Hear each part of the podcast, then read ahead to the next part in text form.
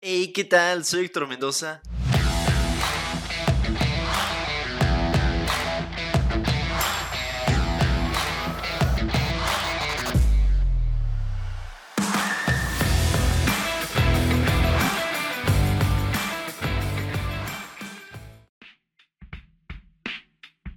Qué buen beat, caray. Pues bueno amigos, este es otro episodio más de su podcast favorito y tremendo. Unas plays o qué. Episodio ya número 13 y justamente en un viernes. ¿Eso lo haría un viernes 13? Eh, viernes 17, que vamos a hablar de eso más tarde. Uy. Pero el episodio de hoy está muy curioso, está muy interesante, porque tal cual lo estás leyendo, tenemos tres temas a tratar. Toxicidad en Twitter, la curiosa historia de cómo se creó Chrome, Google Chrome, el navegador, y Bing ChatGPT ha sido expuesto. ¡Wow! Esto está, pero está que arde, caray. Y también el episodio de hoy es muy, muy especial, como, como todos lo son. Pero este, al ratito vamos a hablar de eso, pero si ya sabes por qué este es muy especial, te mando un tremendo abrazo. bueno, vamos a comenzar. El primer tema, toxicidad en Twitter. Y es que así a grandes rasgos, el famosísimo y mi prime Elon Musk ha configurado su red social para que las publicaciones de él nos aparezcan, aunque no nos importen, es decir, aunque no lo estemos siguiendo en Twitter. No sé si tú ya te habrás dado cuenta de eso. En lo personal sí lo noté. Y es que, bueno, o sea, yo sí lo sigo, pero sí noté que era como que de las personas que sigo, me aparecían digamos, de Elon Musk, unos 20 eh, posts y prácticamente era todo mi, todo mi feed de Twitter, lo cual sí estaba así de, pues que de verdad publicará mucho o, o por qué. Pues bueno, la historia detrás de todo este tema de que te hablo de toxicidad parece ser que fue pues un enfado o si no un berrinche de este Elon Musk. Y es que después de que, pues como saben, hace poquito pues fue el Super Bowl, ¿no? Entonces, una publicación del presidente Joe Biden, el presidente de Estados Unidos, al parecer tuvo más impacto que la suya. Por eso te digo, berrinchen, no lo sé, tú eres quien decide eso. Y bueno, te voy a contar la historia. Medidas urgentes de madrugada. A las 2.36 de la madrugada del 12 de febrero, James Musk, que es primo de Elon, envió un mensaje urgente a los ingenieros de Twitter. Estamos depurando un problema a través de la plataforma, dijo en Slack, con la etiqueta de arroba here o arroba aquí para que prácticamente todos recibieran la notificación. Y pedía a esas horas, o sea, esas horas de la madrugada, quien está despierto, y más en un lunes, que cualquier persona que supiera o, bueno, iba a decir pudiera, pero pues aquí sí era como de que puedes porque, porque puedes. No te estoy preguntando. Cualquier persona que supiera escribir software ayudase a resolver esto. ¿Cuál era este problema tan urgente que tenían que solucionar?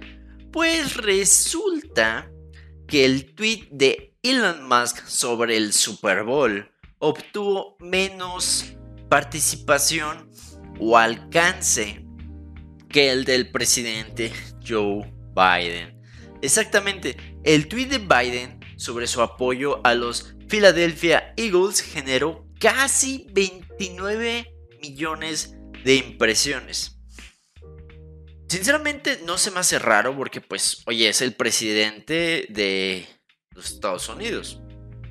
Musk también tuiteó su apoyo a, a este equipo y generó un poquito más de 9.1 millones de impresiones. Bueno, si es, o sea, 9 millones, si acaso yo llego como a 2, no millones, sino literalmente 2, pero esto le molestó mucho a Elon Musk. Prácticamente dijo, ¿cómo puede pasar esto? Esto lo llevó a borrar el tweet y tal cual, justamente se terminó este, el evento, el Super Bowl. Elon Musk voló hacia las oficinas de Twitter en California y exigió al equipo respuestas. Recordemos que, bueno, en esta nueva, se puede decir, versión de Twitter, donde pues hubo muchos despidos, muchos se fueron, pocas personas se quedaron. Por ahí hablábamos de la cantidad de ingenieros que están eh, prácticamente de tiempo completo, que son muy pocos y por lo mismo tienen que trabajar pues muchas horas y de manera pues intensa. Pero así que, pues pobres. Pero después de, de todo este problema, sorpresivamente los usuarios de Twitter, al abrir ya sea pues desde la web o desde la aplicación, se encontraron con publicaciones de Elon Musk de manera masiva. Esto era así como que exagerado, decías, pues, ¿qué, está pasando? Pues bueno, mira, déjame te cuento. Según se ha podido saber, Platformer, que es un, un, medio que ha conseguido filtrar informaciones internas de Twitter desde que llegó Elon Musk, en la madrugada de ese lunes Musk amenazó con despedir al resto del equipo de ingenieros y lo que hicieron fue crear un sistema que garantice que Musk llegue de forma masiva a toda la base de usuarios de Twitter, inclusive aunque no lo esté siguiendo.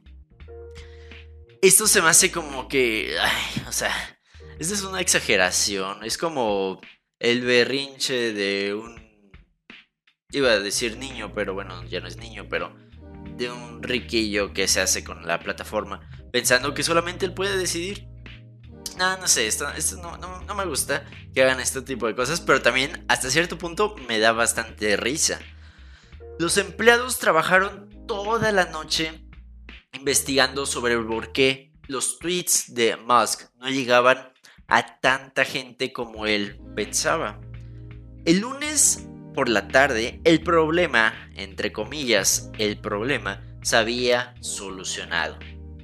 Pues resulta que Twitter dio paso a un sistema en el que todos los tweets de Musk pudieran evitar los filtros que la red social tiene diseñados para mostrar el, contenido que se ajuste de acorde a nuestros intereses. Este algoritmo o este sistema ha multiplicado artificialmente por mil los tweets de Musk. Esta tecnología tiene el nombre de multiplicador de usuario avanzado, aunque bueno, ahorita solamente se aplica a Elon Musk y sinceramente no creo que se vaya a aplicar a alguien más, a menos de que haya, haya dinero de por medio, ¿verdad? Pero exactamente, o sea, esto fue como que, imagínate que multipliquen tus posts por mil veces, pues obviamente esto es como un hack legal. un hack legal para que pueda llegar a más personas. Esto es, pero, o sea, en parte, yo creo que esto no está tan mal si esto se aplicara a las personas que siguen a Elon Musk. Pero si no lo sigues, ¿por qué te tienen que estar apareciendo información de él? Eh, no sé. Tú, tú juzga, yo aquí te lo dejo a tu criterio. Pero sinceramente, pues no está bien. Bueno, vamos a pasar al segundo tema del el día de hoy, que es la curiosa historia de cómo se creó Chrome. Exactamente, cómo se creó Google Chrome. Y es que Bueno, para quien no, no lo conozca, Google Chrome es un navegador. Sinceramente, se me haría muy raro que no, no lo conocieras. Es el navegador, ahora sí que por excelencia, que prácticamente todo el mundo usa. Que casi casi solamente usas Microsoft Edge para descargar Google Chrome. Eh, no sé. Eh, pareciera que Google Chrome, al ser este navegador por excelencia, pues es, es porque todo un equipo de desarrollo se dedicó a él, ¿no? O sea, fue realmente planeado, todo fue ahora sí que hecho a la medida para un usuario final. Pues déjame decirte que no. Realmente no. De hecho, fue un invento que nadie se esperaba. Así lo relataba el que fue el director ejecutivo de Google hasta 2011. Eric Schmidt. Realmente no estoy seguro si lo estoy diciendo bien, pero creo que sí es Schmidt. Ok, pues bueno, déjame te cuento. En un video extraído de una de sus conferencias, cuenta con un tono realmente cómico el cómo se inventó Chrome. Lo cierto es que nadie podía creer que exactamente fue de esa manera, puesto que surgió mientras se estaba mejorando el rendimiento de Google, el buscador Google, en Firefox. Exactamente. Por eso te digo, Chrome fue un invento que nadie se esperaba. Y es que cuando este Eric se encontraba en Google, tenía por delante a Microsoft que pues digo, todavía, pero en ese entonces Google era pues más pequeño que, que Microsoft. Entonces Microsoft se encontraba desarrollando Windows, el sistema operativo, y su navegador Internet Explorer. En ese momento, pues Google no quería enfrentarse a Microsoft con un sistema operativo y a la vez con un navegador porque ellos sentían que no tenían la fuerza suficiente en el campo del software. De hecho, inclusive, temían que pudiera esto salir tan mal que Microsoft matara a su empresa. ¿Se imaginan cómo habría sido todo si Microsoft hubiera adquirido Google? Sería muy raro, no sé. Es por ello que en un principio pues se desechó esta idea, ¿no? Así de, pues ni de PEX vamos a poderle competir a Microsoft, ni con un sistema operativo, ni con un navegador. Entonces, ahí la dejamos. Entonces, lo que hicieron fue contratar a una persona para supuestamente hacer mejoras en Firefox. En estos tiempos, los navegadores que estaban ahora sí que a la cabeza o los más usados eran Internet Explorer y Firefox. Lo que no sabía su CEO es que estaba siendo engañado por los fundadores de Google, Sergey y Larry. De hecho, ellos mismos no les gustó la idea de que se desechara esta idea del navegador web no se, no se encontraron contentos con eso. Entonces, pues ya todo pasó, pasaron seis meses y pues este Eric Schmidt fue convocado a hablar con este supuesto responsable de las mejoras en Firefox para Google. La sorpresa fue que se encontró que esta persona realmente lo que hizo fue desarrollar un navegador completamente nuevo y no solo lo hizo él, tenía un equipo a su cargo. Entonces, esto se me hace muy curioso porque realmente ni siquiera el CEO estaba... Eh, ahora sí que ni sabía que se estaba desarrollando el navegador Google Chrome.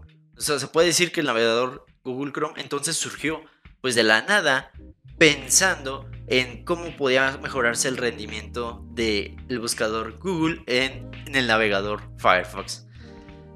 Es una historia bastante curiosa y pues quién iría a pensar en ese entonces que Google Chrome se convertiría, que pasaría muy por encima de, Internet Explorer, que bueno, Internet Explorer ya, este, que Dios lo guarde en su gloria porque pues ya, ya, ya valió, ya está todo de pecado.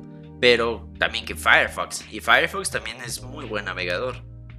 ¿Tú qué navegador usas? Realmente ahorita hay muchísimos, ya la verdad, ni, te podría decir todos, eh, pero yo por ahora me quedo con Microsoft Edge porque pues funciona con el motor Chromium, entonces es como si fuera Google Chrome pero sin gastar tanta memoria RAM.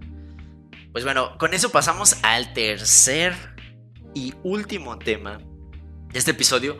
Bing ChatGPT ha sido expuesto. Y es que como te lo comentaba en el episodio anterior, pareciera que este año, o todo apunta a que este año, está haciendo una carrera por saber quién implementa antes todo este tipo de, herramientas de inteligencia artificial en los productos que utilizamos día a día, que cualquier mortal con internet puede usar. Y también, como te lo había dicho, pareciera que Microsoft lleva la delantera con esta eh, integración, con este intento de integración de ChatGPT en Bing Search, su buscador Bing. Pues bueno, recordemos que para acceder a esto hay que estar en una lista de espera y a lo mejor por ahí ya te toca, pero no conozco ahorita a nadie que, que ya pueda hacer uso de esto. Pero lo curioso está en que como ya hay algunas personas que están pudiendo hacer uso de esta beta de ChatGPT en Bing, pues han ocurrido cosas bastante extrañas y raras y es que hasta cierto punto sí pareciera que este Bing Chat GPT está muy... Le falta mucho, le falta bastante por pulir por todo lo que está pasando. De hecho, es un tema de controversia. Si entras a Twitter, que esto no es eh, promoción pagada, pero probablemente te encuentres con la tendencia de ChatGPT o de Bing Search, algo así. Por ahí dale una leída, está bastante curioso todo lo que está pasando. Te cuento una de estas historias y es que un usuario ha mostrado el cómo ha engañado a esta IA para obtener el documento interno de Bing Search, con todo tipo de detalles sobre sus capacidades y limitaciones. De hecho, le dio al usuario su nombre en clave, que es Sydney. De hecho, se me hace un nombre como como muy bonito, eh, Sydney. no sé. Pues exactamente, esto lo logró a través de un ataque de prompt injection o inyección de prompt. Exactamente. Te cuento más o menos de qué trata esto. Este tipo de ataques consisten en engañar a una inteligencia artificial introduciendo un input malicioso o contradictorio con el fin de realizar una tarea que, que no forma parte del objetivo. En pocas palabras, que te diga lo que no puede decir. Más que nada. Pues bueno, este usuario que realizó esta hazaña fue un estudiante de la Universidad de Stanford, Kevin Liu, que pudo engañar a ChatGPT para obtener un documento interno con todas las directrices que Microsoft le dio a la inteligencia artificial. Ok. De hecho, eh, búscalo en Twitter y, te vas a poder encontrar ahí las... Este cuate tomó capturas de pantalla de todo lo que le preguntó, la manera en que le preguntó y el, todo lo que le respondió. Prácticamente le dio toda la información que no tiene que dar. Entonces, o sea, poco a poco con estos ataques de inyección de prom, la IA iba soltándole información, poquita información en poquita información a cada pregunta que le hacía el usuario. Y bueno, esta información tenía que ver con aspectos como la instrucción recibida para la introducción, su nombre en clave, número de idiomas que admite, instrucciones sobre su comportamiento. Realmente, ahora sí que dio prácticamente todo lo que no debería de dar.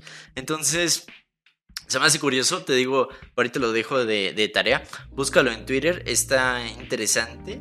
Y pues o sea, se me hace como súper curioso el cómo puedes hackear, entre comillas, a una IA de este tipo a través de pues, de, del habla. Ahora sí que del habla, porque no estás, ahora sí que ejecutando ningún comando, solamente estás tratando de engañar para sacar la información.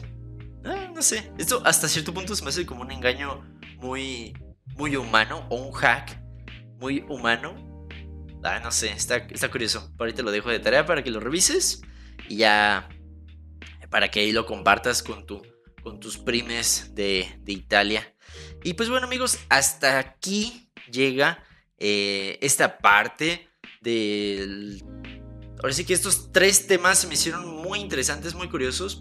Pero ya dejando de lado toda esta parte tech, recordemos que el día de hoy es...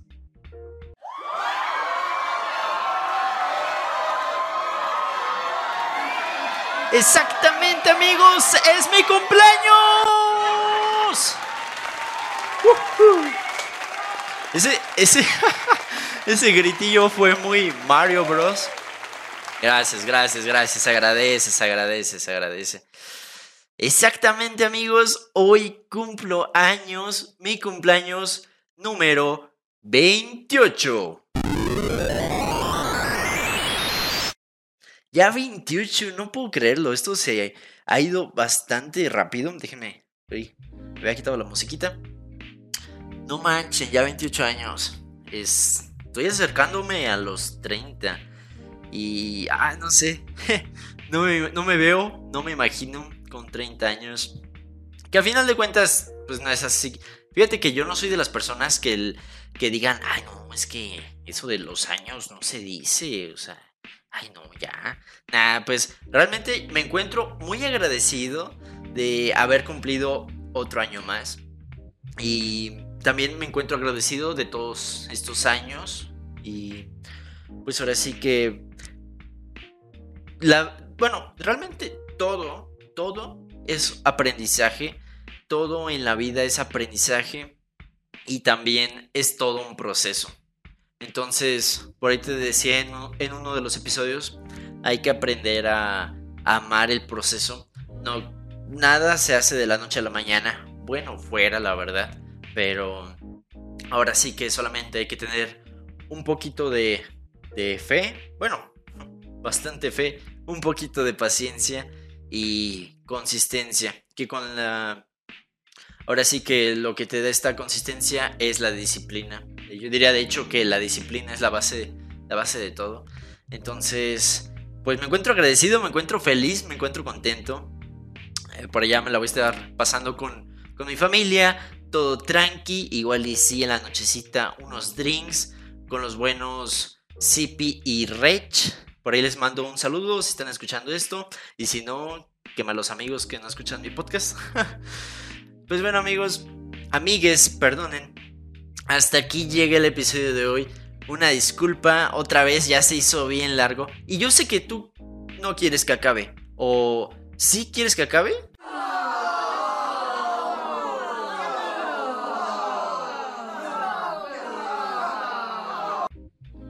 Ya sabía. No, no te apures. Eh, de todos modos, ya lo voy a terminar. Prácticamente se puede decir que soy como el, el, CEO del podcast y yo decido lo que se hace. Aprendí de mi prime Elon Musk con Twitter. Pues bueno, amigues, hasta aquí llega el episodio de hoy.